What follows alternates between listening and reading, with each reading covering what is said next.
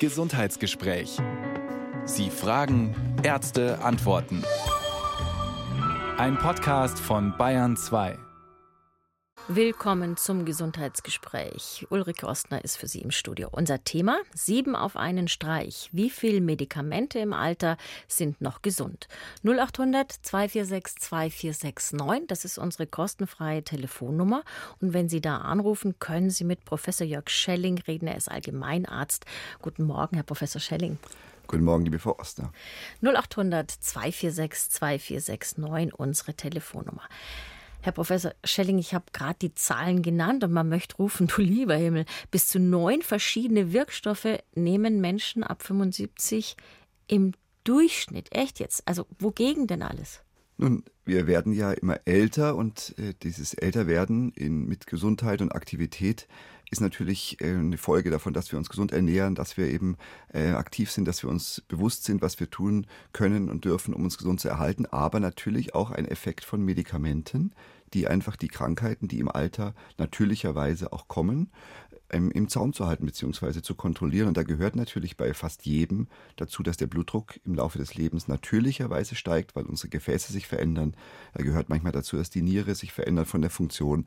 Da gehört eben auch manchmal dazu, dass man Erkrankungen hat vom Herzen, von den Gefäßen, wo man dann blutverdünnende Medikamente einnehmen muss. Also es können für den Blutdruck schon drei sein, dann für die Rhythmusstörungen noch ein Blutverdünner oder so, also dann sind wir schon bei vier. Dann der Blutzucker Fünf. natürlich, dann äh, die Fettstoffwechselwerte, also das Cholesterin, dann sind wir schon bei sechs und sieben.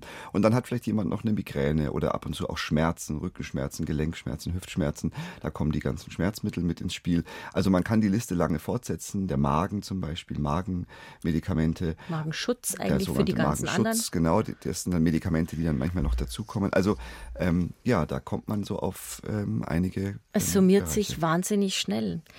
Es gibt eine Liste, da stehen alle Wirkstoffe drin, die für ältere Menschen zumindest potenziell gefährlich sind. Das ist die sogenannte Priskus-Liste. Die wurde gerade überarbeitet und sie ist auch frei zugänglich im Netz für alle Menschen und sie ist auch verständlich gestaltet.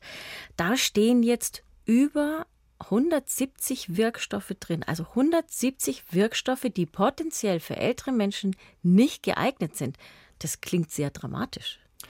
Das klingt dramatisch, aber grundsätzlich mal ist diese Liste eine ganz tolle ähm, Idee und eine ganz tolle Sache, weil sie einfach das Bewusstsein darauf richtet, dass wir einfach nicht unkritisch ewig weiter verordnen können und sollen im Alter. Aber, und das ist das große Aber, natürlich sind viele der Medikamente mit Vorsicht zu betrachten, aber auch muss man dennoch auch einsetzen, denn die Patienten brauchen ja auch Schutz und Hilfe für die Erkrankung. Also ich glaube, die Wahrheit liegt wie immer ein bisschen in der Mitte zwischen so wenig wie möglich Medikamenten geben, aber so viel wie nötig. Und da ist ähm, ja ärztliche Beratung am Ende wichtig. Aber ich finde es sehr gut, wenn die Patienten diese Liste kennen und vorher vielleicht schon mal reingeschaut haben. Man findet sie unter bayern2.de Gesundheitsgespräch. Der Link ist in unserem Dossier zum Thema heute.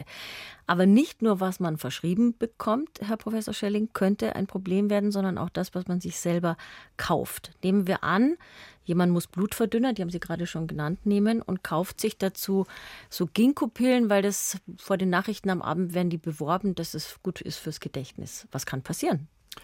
Ja, was Sie ansprechen, Frau Oster, ist tatsächlich ein viel größeres Problem, als dass in der Praxis Medikamente verordnet werden, die nicht so gut zusammenpassen, weil da gibt es ja inzwischen Überprüfung, Software und Hilfen, die das die unterstützen. Aber wenn man eben dann irgendwo hingeht, und es muss ja gar nicht die Apotheke sein, die kontrolliert das ja auch noch manchmal, sondern äh, zum Beispiel einfach im Drogeriemarkt und sich dort eben, wie Sie sagen, Blutverdünner holt, Ginkgo holt fürs Gedächtnis, für die Demenz und dann zusätzlich eben einen starken Blutverdünner nimmt, dann verstärken sich diese Medikamente und die blutverdünnende Wirkung kann so stark sein, dass es dann auch zu Blutungen kommt, in die Haut zum Beispiel, zu blauen Flecken, Nasenbluten oder anderem. Und da muss man natürlich äh, vorher informiert werden und aufpassen und das ist manchmal gar nicht so einfach, wie weiß ich denn, ob mein Patient zusätzlich zu seinem Blutverdünner noch Ginkgo nimmt. Ja, und das ist jetzt nur ein Beispiel für mögliche Wechselwirkungen zwischen Medikamenten. Über weitere werden wir bestimmt noch reden in dieser Stunde. Und wenn Sie Fragen haben oder die Sorge, dass sich Wirkstoffe, die Sie nehmen, nicht vertragen, dann rufen Sie einfach an 0800 246 2469. Professor Jörg Schelling ist ein erfahrener Hausarzt und für Sie da. die Telefone sind schon am Heißlaufen. Deshalb würde ich sagen, wir fangen gleich mit dem Herrn Genitzheim an, denn ich glaube, es schließt sich an an das, was wir vorher über Ginkgo gesagt haben. Grüß Gott erstmal. Ja, guten, guten Tag. Ja, über, also ich falle aus dem Rahmen und vielleicht kann man sagen, nach Maria Treben, äh, die Apotheke Gottes, so ähnlich hat sich ausgedrückt. Das ist ein Buch genau von ihr. Ja, ja, genau. Also ich äh, versuche mich gesund zu ernähren und äh, nehme eigentlich keine Apothekenmedikamente außer Nahrungsergänzungsmittel und Ginkgo zur Blutverdünnung, das nehme ich noch. Und dann brauche ich mitunter auch mal Magnesium. Wenn ich einen Krampf kriege oder so, dann brauche ich ein bisschen Magnesium, sonst brauche ich nichts. Und dürfen wir nachfragen, ob Ihnen Ihr Hausarzt oder die Hausärztin mal geraten hätte, was anders zu nehmen und Ihnen was verschreiben wollte? Ne, ne, mein Hausarzt hat mal ja, mit D3 wurde auch, auch, untersucht. Das war eigentlich so eine Igelleistung, aber die war sehr, sehr sinnvoll. Und D3 nehme ich auch noch. Vitamin D nehmen Sie noch. Und sonst der Blutdruck, alles gut.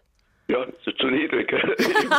Perfekt, ja toll. Ich, ich, ich, trinke einen Liter Kaffee und da darf ich gar nicht sagen, am Tag, damit der Blutdruck hochgeht. Herr Professor Schelling, solche Patienten haben Sie gerne wahrscheinlich. Solche Patienten habe ich sehr gerne, weil natürlich äh, wissen meine Patienten, dass ich nicht nur einmal am Tag den Satz sage, jedes Medikament weniger ist ein gutes Medikament.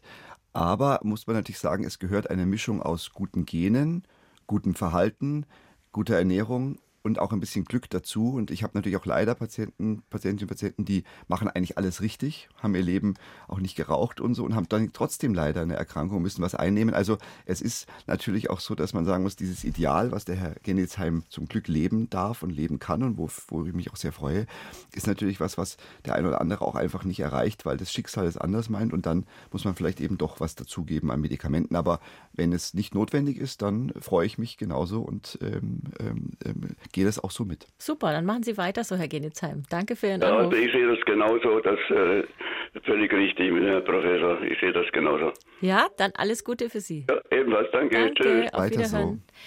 Also, Herr Professor Schelling, das, was Sie schon eingangs gesagt haben, dass wir schon froh sein können, dass es so viele Medikamente gibt, die uns ermöglichen, gut und gesund in Anführungszeichen alt zu werden oder mit Erkrankungen alt zu werden, ohne dass sie uns beeinträchtigen.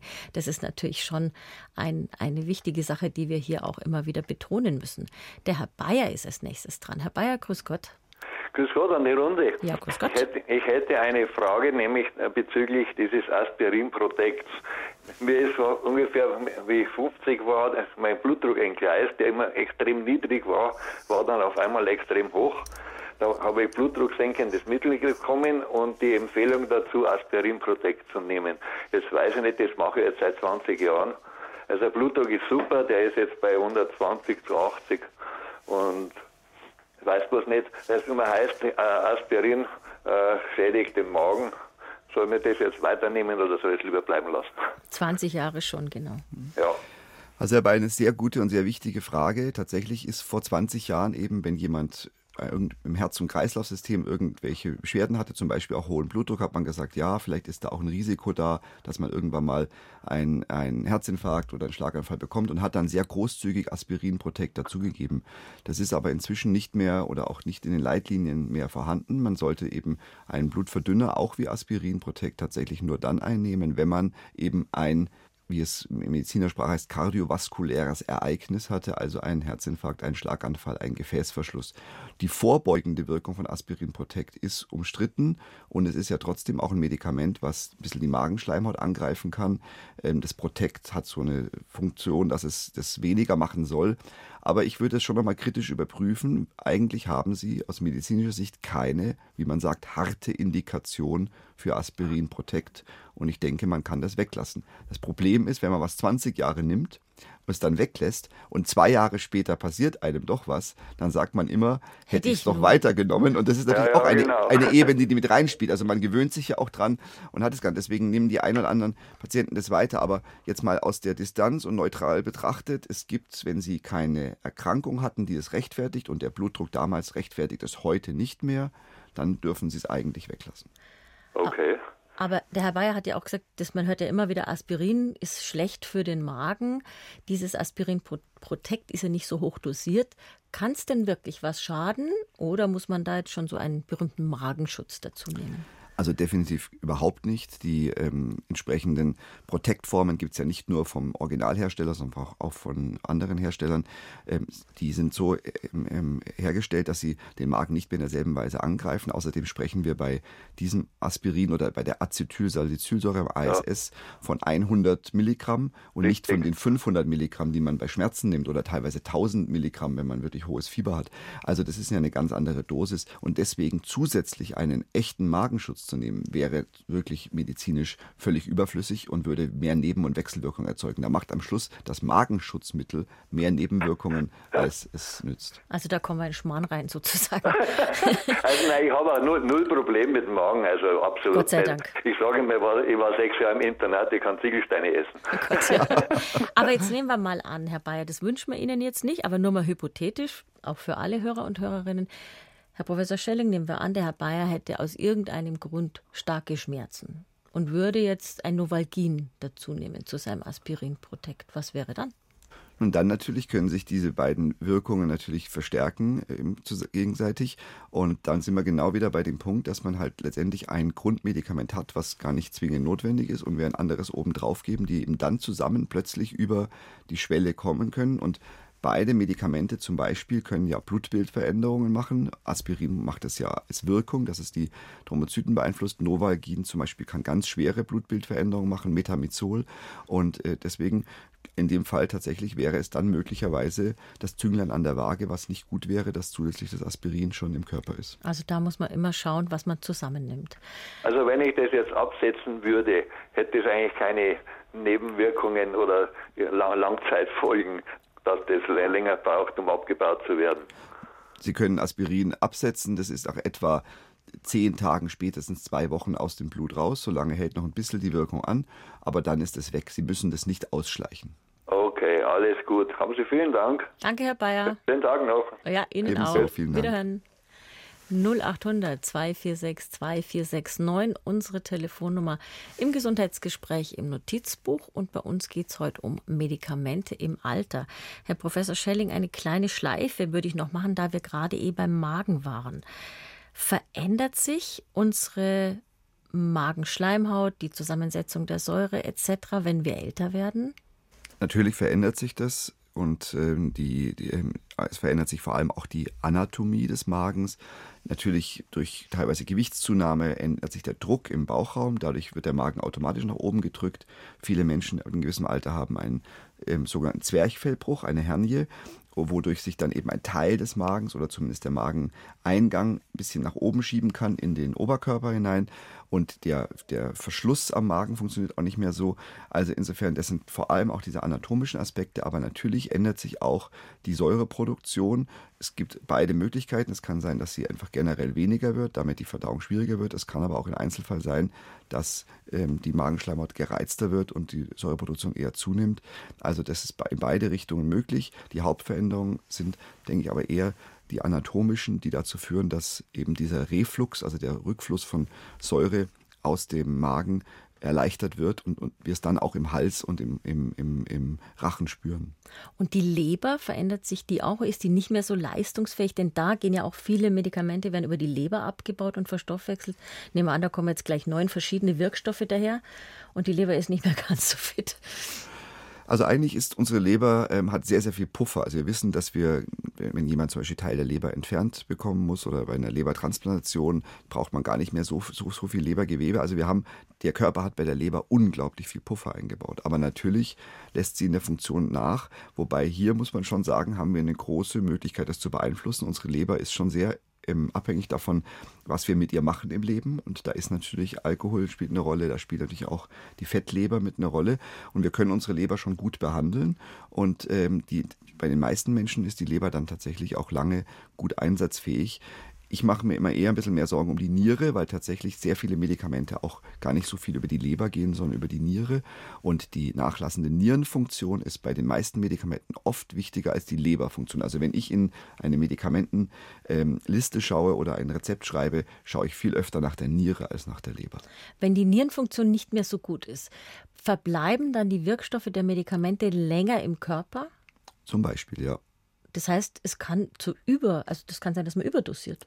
Richtig, die Dosis, die ähm, sonst durch die Niere eben ausgeschieden würde, bleibt zurück, bleibt länger im Körper und kann dann, wenn die nächste Tablette schon wieder nachkommt, sich verstärken und plötzlich hat man statt einer Tablette anderthalb Tabletten oder zwei gefühlt im Körper und dann ähm, ist vielleicht auch die Dosis zu hoch. Die Dosis macht ja, wie wir wissen, das Gift. Das Gift. 0800 246 2469, unsere Telefonnummer im Gesundheitsgespräch und die Frau Linzmeier ist dran. Grüß Gott. Ja, schönen guten Morgen. Guten Morgen. Guten Morgen, Morgen in die Runde. Ähm, Linzmeier, mein Name, genau. Ich hätte mal äh, ein paar Fragen. Eine wurde gerade behandelt äh, bezüglich äh, Blutverdünner. Und zwar, gut, ich bin 74. In meiner Familie äh, liegt eine gewisse Tendenz zu Schlaganfällen. Meine Mutter hatte auch einen Schlaganfall, damals noch ohne Medikamente. Das hatte man damals nicht so. Äh, und da wollte ich jetzt mal fragen, äh, die Assistentin von meinem Hausarzt hat äh, bei der Nachfrage nach Blutverdünnern mir davon abgeraten, weil ich mal, das war vor circa 10, 12 Jahren, hatte ich mal zwei Magengeschwüre. Und da hat sie äh, gesagt, das wäre nicht empfehlenswert. Darum nehme ich das auch nicht. Das war die erste Frage. Dann habe ich die zweite Frage. Atorvastatin, das ist ein Cholesterinsenker. Der wäre vielleicht empfehlenswert. Da habe ich ein bisschen schon erhöhte Werte circa 240 oder 260. Aber ich habe auch mich schlau gemacht, öfters schon in Apothekenzeitungen gelesen oder auch von einer Apothekerin gehört. Äh, Cholesterinsenker können unter Umständen einen Diabetes fördern. Und meine Werte, dieser HbA1c, dieser äh, Wert ist bei mir immer etwas grenzwertig. Das heißt, 5,9 oder 6,0. Man muss noch nicht einschreiten, aber ich möchte natürlich vermeiden, durch einen Cholesterinsenker eventuell einen Diabetes mir einzuhandeln. Ist also, klar. Und die letzte Frage. Frau Linzmeier, lassen Sie uns erst die zwei machen, sonst vergessen wir am Ende eine. Und Sie ja. können die dritte auch noch stellen dann, okay? Also die ja, erste, erste war erst einmal wegen den Blutverdünnern und den zwei Blutdrucksenkern. Ja, also Frau Linzmeier, die Frage eines Blutverdünners ist ja immer, haben Sie einen Grund, eine wie auch immer harte Indikation, ich sage es mal wieder auf Mediziner sprech, ähm, einen Blutverdünner zu nehmen oder nicht. Eine harte Indikation wäre eben ein Schlaganfall, wäre ein, äh, eine ähm, Gefäßerkrankung am Herzen, wäre eine, ähm, ähm eine Schaufensterkrankheit oder eine entsprechende ähm, arterielle Erkrankung. Wenn Sie keinen harten Grund haben und in der Vorgeschichte Magengeschwüre hatten, ist ein Blutverdünner natürlich ähm, sicherlich sehr kritisch zu beurteilen oder gar nicht einzusetzen. Wenn Sie jetzt ein zum Beispiel Vorhofflimmern hätten und damit ein Schlaganfallrisiko von 6 bis 8 Prozent pro Jahr, dann wäre mir das Magengeschwür weniger äh, gefährlich als der Schlaganfall. Also da muss man einfach abwägen, wofür nehme ich den Blutverdünner. Also generell zu sagen, irgendeinen Blutverdünner zu nehmen, ähm, macht natürlich keinen Sinn, wenn Sie dann eine Vorgeschichte haben. Aber wenn Sie einen Grund haben für den Blutverdünner, muss man abwägen, wie immer in der Medizin. Und dann kann es gut sein, dass die Abwägung auch zugunsten der Blutverdünnung ausfällt. Also gerade vor dem Schlaganfall da ist immer ein Heidenrespekt da bei den Ärzten und Ärztinnen, weil er geht halt oft so aus, dass die Menschen mit einer sehr schlimmen Behinderung hinterher im Pflegebett leben müssen. Ganz genau. Und deswegen muss man, wenn man einen Blutverdünner für die Schlaganfallvorbeugung einnimmt, da wäre mir das eben wichtiger als der Magen. Zu Ihrer Frage mit den Cholesterinsenkern muss man sagen, dass der Wert allein, bitte, bitte vergessen Sie den Wert, der Wert allein ist keine, keine Indikation für die Einnahme eines Medikaments. Man nimmt einen Cholesterinsenker ein, wenn man eben ein hohes Risiko hat für ein kardiovaskuläres Ereignis. Jetzt sage ich es wieder, also Herzinfarkt, Schlaganfall oder ein Gefäßverschluss. Und dazu müssen verschiedene Faktoren eine Rolle spielen. Da spielt die Familiengeschichte eine Rolle, sind Herzinfarkte, Schlaganfälle vorgekommen. Wie ist der Blutdruck? Ist schon ein Diabetes vorliegend? Wie ist das Cholesterin, aber wie ist auch das HDL, also der gute Anteil. Und da gibt es in der Hausarztpraxis einen sehr, sehr guten Score, den ich hier auch nochmal ganz klar erwähnen möchte. Der heißt Ariba-Score, den kann man auch im Internet sich anschauen, Ariba-Score. Und mit diesem Score kann man das individuelle Risiko... Mit zwei R. A-R-R-I-B-A. Und mit diesem Score kann man das individuelle Risiko berechnen. Da fließt das Alter ein, das Geschlecht, die Werte, aber auch der Diabetes, die Familiengeschichte. Und dann kann man das Risiko anschauen. Cholesterin nur wegen des Wertes senken macht keinen Sinn. Wenn man Cholesterin immer senken muss oder beziehungsweise das Medikament einsetzen muss, ist eben wiederum nach einem Herzinfarkt, nach einem Schlaganfall, nach einem Gefäßverschluss. Aber auch da senkt man nicht den Wert, sondern da versucht man die Gefäßveränderungen durch das Medikament zu beeinflussen, dass also diese Ablagerungen, die Plaques nicht mehr werden oder weniger werden. Also der Wert ist am Ende nicht wichtig. Wichtig ist die Zusammen Gesamtschau des einzelnen Menschen, ob es sinnvoll ist und notwendig ist. Und es gibt Studiendaten, die zeigen, dass manche Cholesterinsenker möglicherweise das Diabetesrisiko beeinflussen können. Aber wenn sie insgesamt den, das Cholesterin senken, das Gefäßrisiko erhöhen, haben sie dadurch einen Vorteil, der, im, bei, wenn man entsprechende Vorgang hat, viel höher ist. Und deswegen würde ich auf dieses Risiko in dem Fall auch nicht zu sehr schauen. Und dann jetzt noch der letzte Punkt, weil sonst rede ich zu lange. Ähm, wenn Sie ein bisschen erhöhten Langzeitzuckerwert haben, dann wird das inzwischen Prädiabetes genannt. Ich halte das für eine ganz gefährliche Pseudodiagnose, weil natürlich muss man da aufpassen in diesem Bereich. Aber Sie haben noch keinen Zucker und Sie werden vielleicht auch nie einen bekommen. Lassen Sie sich da auch wegen eines Grenzwertes, der im Labor festgelegt wurde, nicht zu sehr vorverurteilen wenn sie sich bewegen, wenn sie ähm, sich gesund ernähren, können sie da lange gegenhalten. Also 5,9 ist, da, da muss man mal ein bisschen drauf achten, aber das ist vom Diabetes noch ein gutes Stück entfernt. Okay, Frau Linzmeier, aber ich habe versprochen, dass Sie auch die dritte Frage stellen dürfen. Ja, genau. Die eine noch, ähm, also gut, äh, na, eigentlich fast zwei waren es noch ganz kurz. äh, AC, äh, mein Blutdruck äh, gehört zu den ACE-Hämmern. Kann es sein, dass das auch äh, ACE-Hämmer eventuell ein bisschen trockenen Husten verursacht? Also ich habe keinen Enalapril und so, ich habe äh, Amlodipin, das ist ein ACE-Hämmer. Kann das äh, husten? Und das letzte war noch, in den meisten Medikamenten ist ja Siliziumdioxid und Titandioxid enthalten. Das sind ja so Nanopartikel. Und ich habe noch mal äh, gelesen irgendwo, Titandioxid wird ja auch in gewissen Lebensmitteln verarbeitet oder verwendet. Und da hieß es, das soll von der EU, glaube ich, verboten werden, weil Titandioxid äh, kann unter Umständen ähm, Krebs äh, begünstigen begünstigen oder krebsfördernd sein. Jetzt wollte ich wissen, wenn das in den Medikamenten, äh, in vielen Medikamenten ist es ja enthalten, steht ja im Beipackzettel. Ähm, ist das irgendwie bedenklich oder kann man das äh, ausschalten? Die Bedenken meine Vernachlässigen ich. quasi. Also ich ja. denke, man muss es für den Augenblick vernachlässigen, weil solange da noch keine klaren Grenzwerte oder Ergebnisse da sind, ähm, das wird ja untersucht. Aber grundsätzlich mal ist es gut, wenn diese Substanzen unter Beobachtung sind. Aber es gibt im Augenblick noch keine Hinweise, dass sie vor allem nicht in dieser Menge, in dieser Tablette enthalten sind, relevant sind. Äh, also da würde ich mir im Augenblick noch, noch ähm, keine Sorgen machen. Amlodipin ist kein ACE-Hämmer, sondern ein Calcium-Antagonist, also eine andere Art von Medikamenten. ACE-Hämmer können Husten und Reizhusten auslösen, aber Amlodipin gehört nicht zu dieser Stoffgruppe. Dennoch kann auch Amlodipin grundsätzlich als Nebenwirkung Husten machen, aber es wäre jetzt keine typische Nebenwirkung vom Amlodipin. Vielen Dank. Ja, Frau Linzmeier, alles Gute. Vielen Dank. Danke vielen für Dank. Ihre Fragen. Dankeschön. Auf Wiederhören. Auf Wiederhören. Sie hören das Gesundheitsgespräch heute zum Thema Medikamente im Alter und im Studio ist Professor Jörg Schelling. Sie können anrufen unter 0800 2462 2469 und wir haben ein Dossier zum Nachlesen zusammengestellt. Da steht ziemlich viel drin, finde ich. Und es ist ziemlich gut geworden diesmal, ohne uns selbst loben zu wollen. Auf bayern2.de Gesundheitsgespräch, da können Sie es finden. Und darin ist auch der Link zur Priskus-Liste, in der die Wirkstoffe aufgelistet sind, die für Ältere zumindest potenziell ungeeignet sind. So, und jetzt gehen wir weiter, weil wir ja gerade schon über Blutverdünnung gesprochen hatten, würde ich gerne den Herrn Prohaska zu uns holen. Grüß Gott. Ja, grüß Gott. Bitte. Ähm, ich rufe im Namen von meiner Frau an, weil die, die ist äh, überwältigt durch die vielen, vielen Medikamenten, was sie einnehmen soll. Und zwar, sie hat äh, die Grundgeschichte, seit 2014 wird sie behandelt auf Vorhofflimmern. Sie hat zweimal war sie schon in der Klinik mit der Behandlung, das heißt Katheterablation.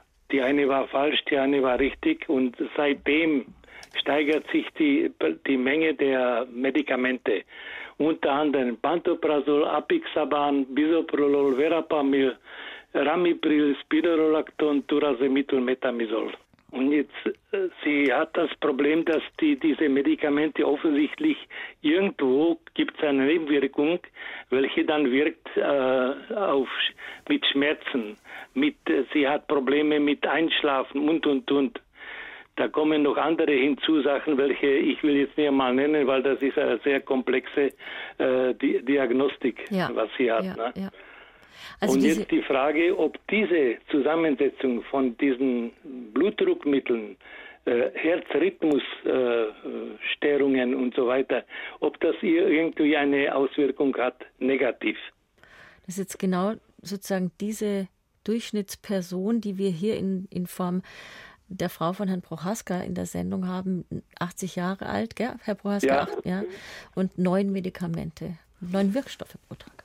Ja, also erstmal, Herr Prochaska, verstehe ich absolut, dass Sie und Ihre Frau sich dann natürlich wünschen würden, dass weniger Medikamente wären, vor allem weil eben dann bei dieser Zahl noch schwer durchschaubar ist, was wirkt, was wechselwirkt und wie, was ist dann vielleicht eben auch an Nebenwirkungen festzustellen.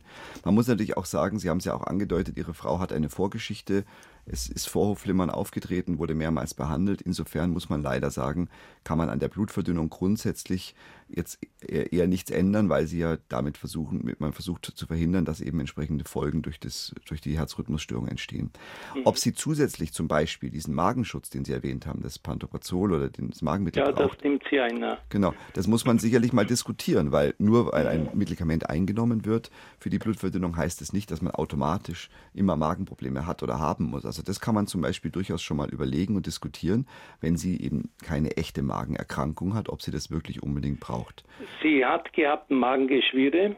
Pantoprazol wurde damals auch, das ist jetzt wieder fünf, sechs Jahre her, das Pantoprazol mit Vorsicht zu genießen, weil es ist eine gewisse Abhängigkeit.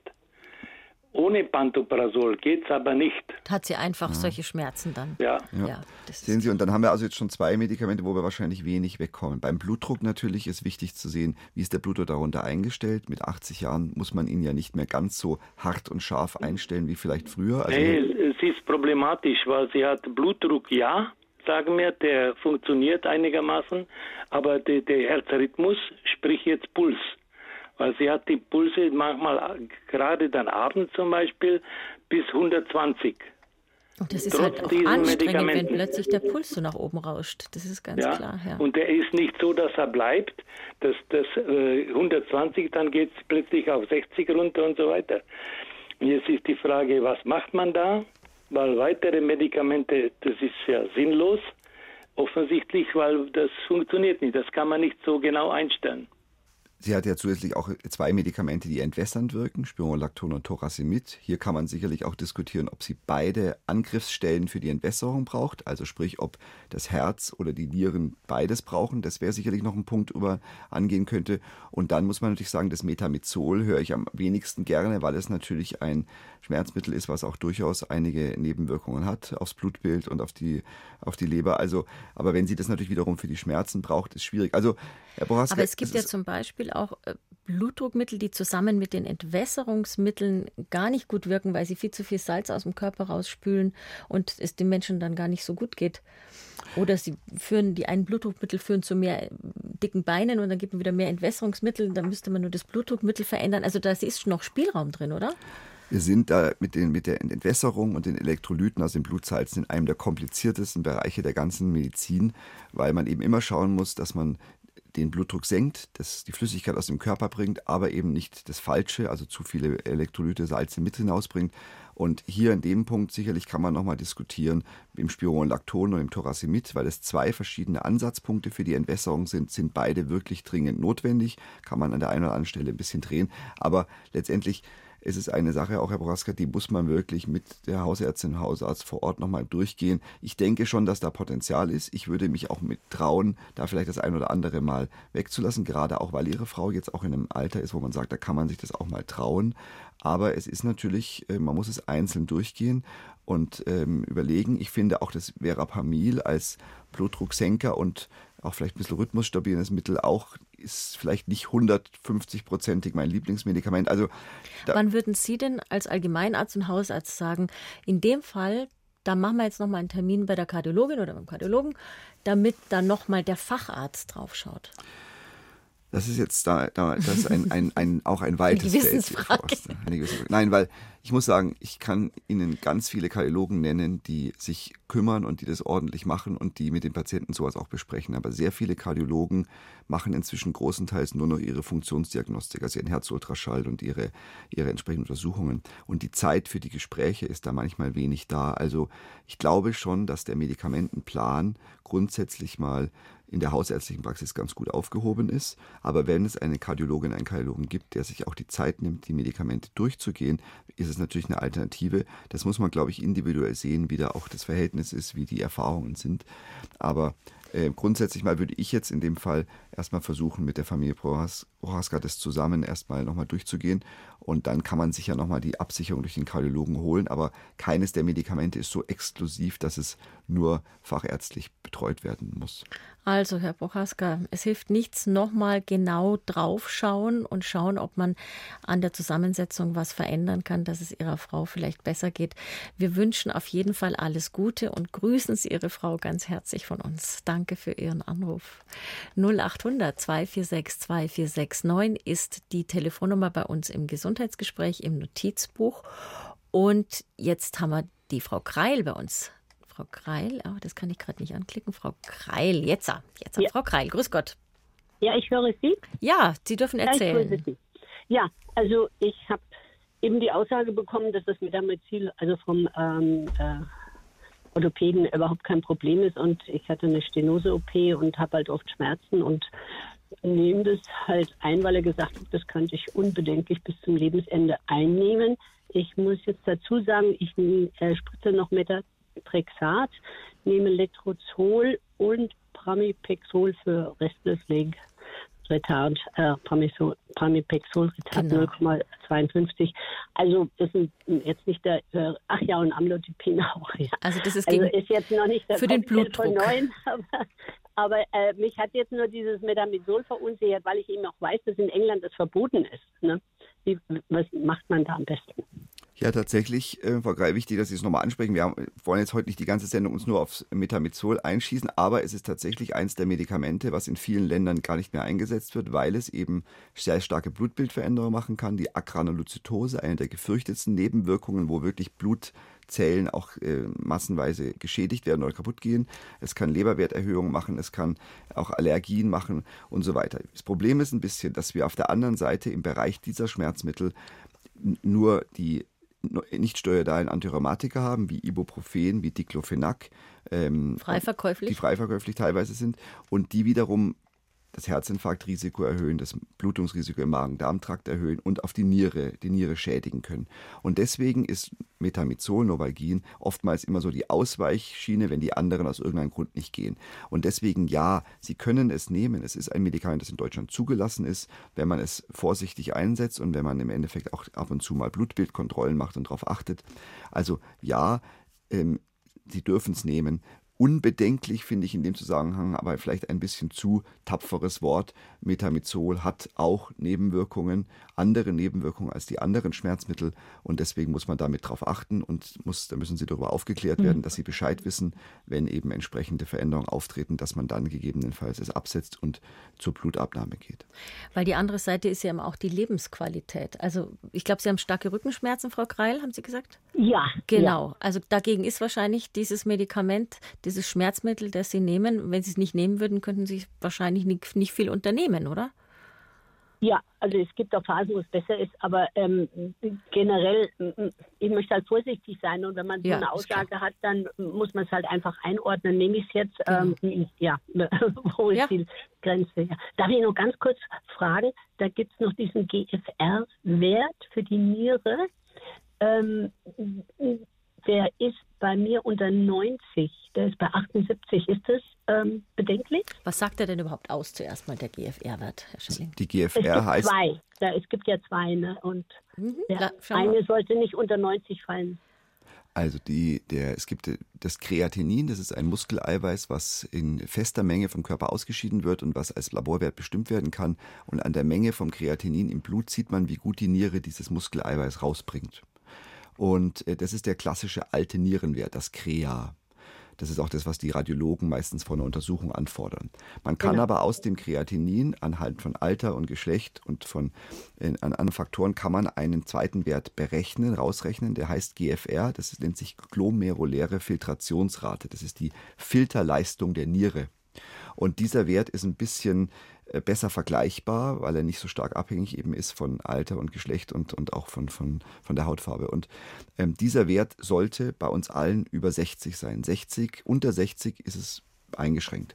Alles über 60, Frau Kreil, ist super. Und äh, 90 ist in dem Fall der Ideal- und Traumwert, wie man ihn vielleicht haben kann. Der 25-Jährigen. Genau. Aber zwischen 60 und 90, wenn Sie schon selber älter als 25 sind, dann ist alles zwischen 60 und 90 völlig normal. Also die, viele meiner Patienten würden sich über eine GFR von 78 freuen. Also in diesem Sinne, Frau Kreil, schaut es gar nicht so schlecht aus. Und wir wünschen Ihnen, dass die Rückenschmerzen bald besser werden. Alles Gute für Sie und auf Wiederhören. Auf Wiederhören. Weil Sie gerade das Alter angesprochen haben, Herr Professor Schelling, diese Medikamente, die ja auch den älteren Menschen in großer Zahl gegeben werden, werden natürlich nicht an 80-Jährigen getestet, oder?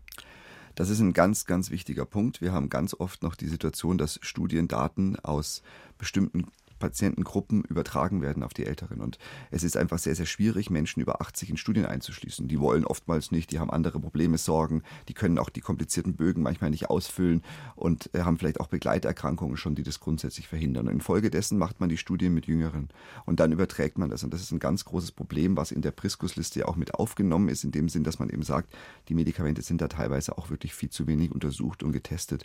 Und das ist etwas, was man dann diskutieren muss. Andererseits Klar, auch über 80 Jahre möchte man fit und gesund sein und nicht von einer schweren Erkrankung betroffen sein. Und dann hat man manchmal keine andere Möglichkeit, als eben ein Medikament zu nehmen, was vielleicht tendenziell eher an 60-Jährigen getestet wurde. Aber das ist natürlich eine große Herausforderung. Wie kann ich wirklich gute Entscheidungen treffen? Wie kann ich gut beraten als Hausärztin, Hausarzt für Medikamente, die vielleicht für meinen Patienten nie in dieser Form in großer Zahl getestet worden sind. Aber das soll es auch nicht grundsätzlich verhindern. Nicht getestet heißt, es geht nicht. Wir wissen ja auch von den Kindern zum Beispiel, dass durchaus auch erwachsene Medikamente viele Jahre bei Kindern eingesetzt wurden in geringerer Dosis und das ja auch gut funktioniert hat. Wir wissen es auch von äh, aus der Veterinärmedizin, wo eben auch teilweise Menschenmedikamente bei Tieren eingesetzt werden. Also man muss nicht immer äh, 100 Studien haben, um zu wissen, was hilft. Das muss man natürlich auch klar sagen. Jetzt machen wir noch einen kleinen ärztlichen Diskurs, Herr Professor Schelling. Sie wissen ja, dass bei uns immer viele Ärzte und Ärztinnen zuhören. Und wir hatten einen Anrufer, der uns mitteilen wollte, Beta-Blocker und Calcium-Antagonisten ist ein Medikament, ein Präparat, ein Wirkstoff, das Sie vorhin angesprochen haben zur Blutdrucksenkung, der Calcium-Antagonist. Die soll man nicht zusammengeben, war die Anmerkung, die wir bekommen haben. Was meinen Sie? Ja, das ist grundsätzlich richtig. Es gibt ähm, verschiedene Stoffgruppen von Blutdruckmedikamenten und hier gibt es sehr gute, ideale Kombinationen. Eine sehr, sehr gute Kombination sind ACE-Hämmer und zum Beispiel Beta-Blocker auch oder äh, Sartane und Beta-Blocker. Beta-Blocker und Calcium-Antagonist ist sicherlich eine schwierige Kombination, ist auch in vielen Fällen kontraindiziert. Ähm, man muss es im Einzelfall sehen. Es gibt den einen oder anderen Patienten, wo man dann drüber diskutieren kann. Aber grundsätzlich mal ist das keine sinnvolle Kombination und keine Standardkombination, äh, sollte man eben eher den Beta-Blocker mit was anderem kombinieren. Grundsätzlich sind Beta-Blocker ohnehin zur Blutdrucksenkung auch nicht das perfekte Medikament.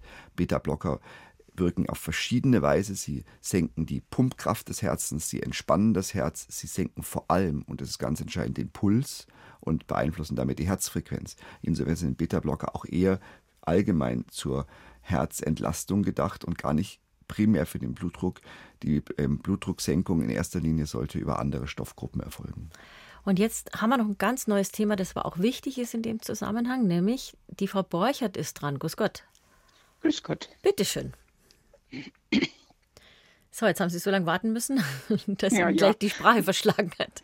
Nein, nein, also wenn okay. ich was habe, dann, wenn ich etwas habe, dann habe ich Zeit. Na gut, wunderbar. Ich, ich, ich nehme relativ viele Tabletten. Einmal nehme ich seit 17 Jahren Zupiklon, was man nur vier Wochen nehmen sollte. Ich bin Zupiklon abhängig und meine Hausärztin drosselt meinen Verbrauch. Ich kriege alle 20 Tage zweimal 20 Tabletten verschrieben, denn ich nehme abends, wenn es gut geht, zwei Tabletten, aber ich habe Schlafstörungen schon als junge Frau gehabt. Und wenn ich abends dann um 10 meine Zeit Zopiklon genommen habe und wache so gegen 3 Uhr auf, dann ringe ich mit mir, ob ich noch eine andere Tablette hinterher werfe. Dann nehme ich außerdem starke Antidepressiva. Ich bin auch seit vielen Jahren äh, depressiv. Und meine vielen Medikamente, die ich schlucke, ich habe nicht alle aufgezählt, die haben mir Magenprobleme gemacht. Ich habe im Laufe von nach zweieinhalb Jahren mehr als zehn Kilo abgenommen. Ich muss mich zwingen zu essen, damit ich die Tabletten nicht in den leeren Magen schmeiße. Nicht? Und ich zwinge mich, also ich bin hier in einem Seniorenheim, dass ich wenigstens abends zum Essen gehe. Nicht? Und ich weiß nicht, Außerdem weiß ich nicht, ich nehme noch äh, homöopathische Tropfen. Und als ich jetzt in der Reha war, ich bin gestürzt, habe mir ein Becken oder mehrere Beckenringbrüche zugezogen, war also drei Wochen in der Klinik, drei Wochen in der Reha. Und von der Reha habe ich auch meinen Medikamentenplan neu bekommen. Die Schmerzmittel, die da drauf sind, die schlucke ich gar nicht. Ich will vermeiden, also ich bin 86 Jahre alt. Mein Körper hat sehr, sehr viele Baustellen. Ja, man und, ich bewege, und ich bewege mich jetzt nur noch mit einem Rollator. Keinen Schritt gehe ich ohne den, weil ich eben. Weil Sie nicht mehr hinfallen wollen, auch das kann man gut verstehen. Nicht? Ich, ja. Ich bin nicht schwindlig in dem Sinne, aber kennen Sie so diese Vorstufe düselig? Ja, es, gibt, es gibt auch so einen Begriff, der im Alter, vielleicht können wir über den auch noch kurz reden, der heißt Frailty. Das ist wieder ein englischer Begriff, aber das ist eine Form der Gebrechlichkeit, die in verschiedenen Orten sozusagen des Körpers auftreten kann. Einmal, dass man unsicher wird, wackelig, ein bisschen schwindelig, düsselig, haben Sie gesagt, Frau Borchardt. Ja. Also das ist eigentlich was ganz Typisches, gell? Mhm. Ja, natürlich, weil die verschiedenen Systeme des Körpers, also das, die, Muskeln, die für die Bewegung und die Stabilität zuständig sind, aber eben auch das Nervensystem sich verändert, sowohl die Nerven, die in unseren Armen und Beinen laufen, aber auch natürlich die Nerven im, im Schädel. Und die, dem, im Gehör verändert sich was am Gleichgewichtsorgan. Und die Zusammenspiel dieser kleinen Veränderungen führt eben dann zu diesem Zustand, den man frail nennt, frail, gebrechlich, äh, frailty nennt und der dann eben dazu führt, dass man teilweise eben vor allem in der Mobilität und Beweglichkeit eingeschränkt ist. Zu Ihren Medikamenten, Frau Borchert, ganz klar. Sie haben, wenn Sie diese massiven Schlafprobleme haben, äh, ja eine Indikation für das entsprechende äh, Medikament und auch was die Antidepressiva betrifft. Das kann man nicht ändern. Insofern äh, glaube ich, tatsächlich, dass Ihr Anruf sehr, sehr wichtig ist, weil wir sind ja hier angetreten mit dem berechtigten Wunsch zu sagen, grundsätzlich mal soll man immer Medikamentenpläne kritisch überprüfen. Man soll schauen, dass man so viel reduziert wie möglich. Man soll jedes Medikament gut überlegen. Aber es gibt einfach Situationen, wo man da gar nicht mehr überlegen kann.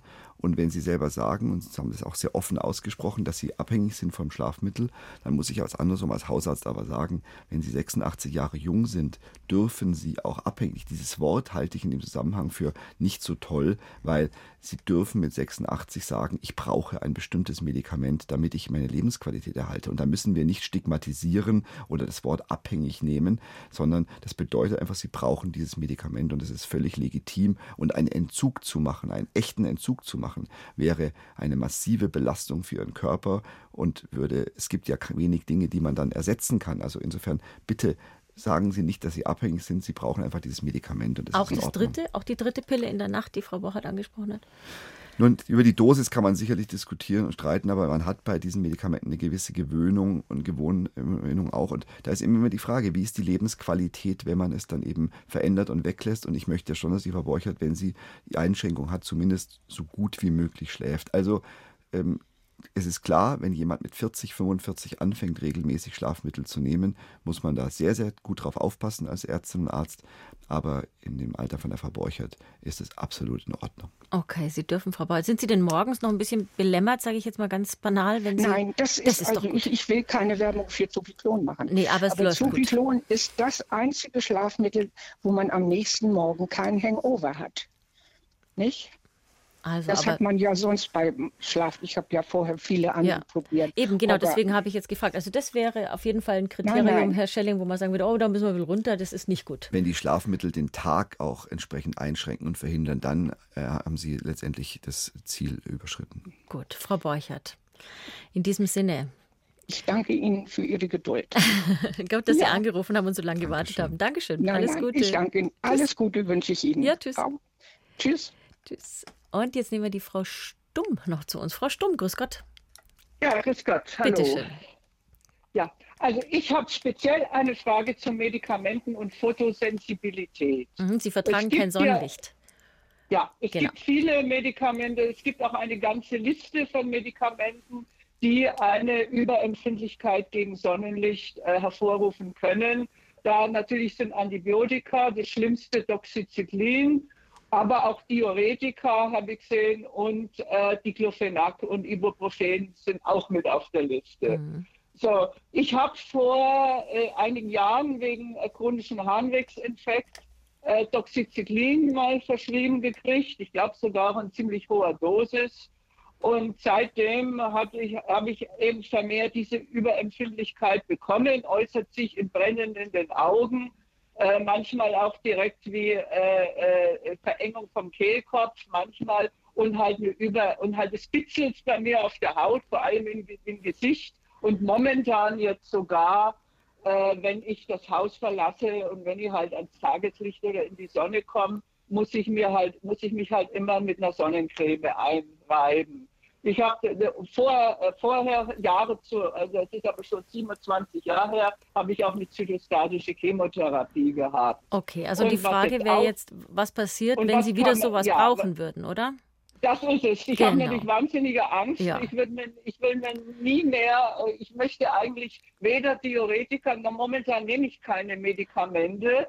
Aber eins ist jetzt, und das ist jetzt seit der dritten Corona-Impfung, habe ich sogar einen erhöhten Blutdruck mhm. und ich habe äh, auch dieses vermehrte äh, Empfindlichkeit gegen Sonnenlicht, ja. weil das ist nach dem Winter dies Jahr wieder aufgetreten, obwohl ich keine derartigen Medikamente seit ein oder zwei Jahren auch genommen habe. Also dann lassen wir doch Professor Schelling mal antworten. Also muss, muss die Frau Stumm jetzt Angst haben, wenn sie, sagen wir mal, ein Antibiotikum nehmen muss, weil sie, meine Ahnung, keine Ahnung, Lungenentzündung, ganz schlimme Sache, aber geht auch einfacher irgendwie, eine bakterielle Entzündung hat. Also das ist eine sehr schöne Frage jetzt am Ende der Sendung, weil ich die wirklich ganz positiv beantworten kann für die Frau Stumm. Es gibt für praktisch jede Indikation, vom Blutdruck über die Infektion, über andere Aspekte, gute Ersatzmedikamente, die keine Photosensibilität erzeugen, beziehungsweise die hier keine entsprechende Nebenwirkung haben. Also Frau Stumm, haben Sie da keine Sorge. Erwähnen Sie es jedes Mal, bevor Ihnen ein Rezept ausgehändigt wird, dass Sie das haben, dass der Ärztin, der Arzt nochmal nachschaut. Aber Doxycyclin. Entschuldigen Sie, wenn ich Sie gerade unterbreche, aber ja. das wird sehr oft überspielt und von Ärzten nicht ernst genommen. Das ist aber nicht die tun so, die tun so, als wenn das unwichtig wäre oder Nein. vielleicht sogar äh, Hirngespinst. Mhm, umso wichtiger, gell, dass Sie Umso wichtiger, dass Sie es erwähnen, weil letztendlich es gibt Alternativen, die man nehmen kann. Und gerade beim Antibiotikum Doxycyclin ist in der Liste der Antibiotika meistens sehr weit unten. Es gibt da oben noch zwei, drei andere immer drüber, die man einnehmen kann. Also ich glaube, Sie kommen gut ohne Doxycyclin durchs Leben. Und wenn Sie einen Blutdruck haben, ohne Diuretika gut durch.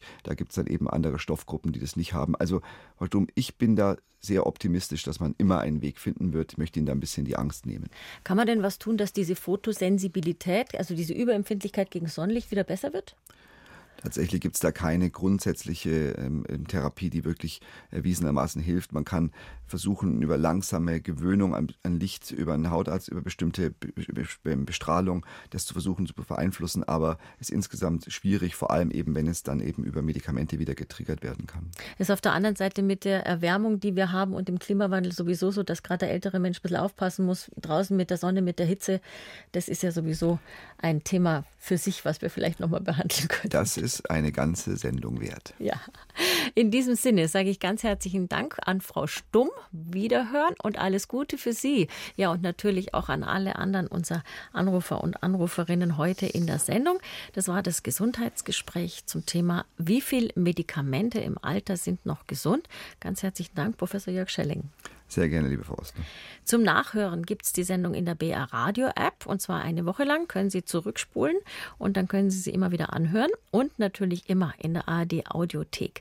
Nächsten Mittwoch dann rauchfrei. Endlich, ja, Naturheilkunde und Schulmedizin bieten gemeinsam Strategien an, wie das gelingen kann. Denn gerade bei den Jüngeren ist das Rauchen wieder deutlich stärker geworden seit der Corona-Pandemie. Im Studio sind Dr. Marianne Koch und Dr. Arthur Wölfel vom Krankenhaus für Naturheilweisen. Nächste Woche am Mittwoch. Wir freuen uns, wenn Sie wieder dabei sind.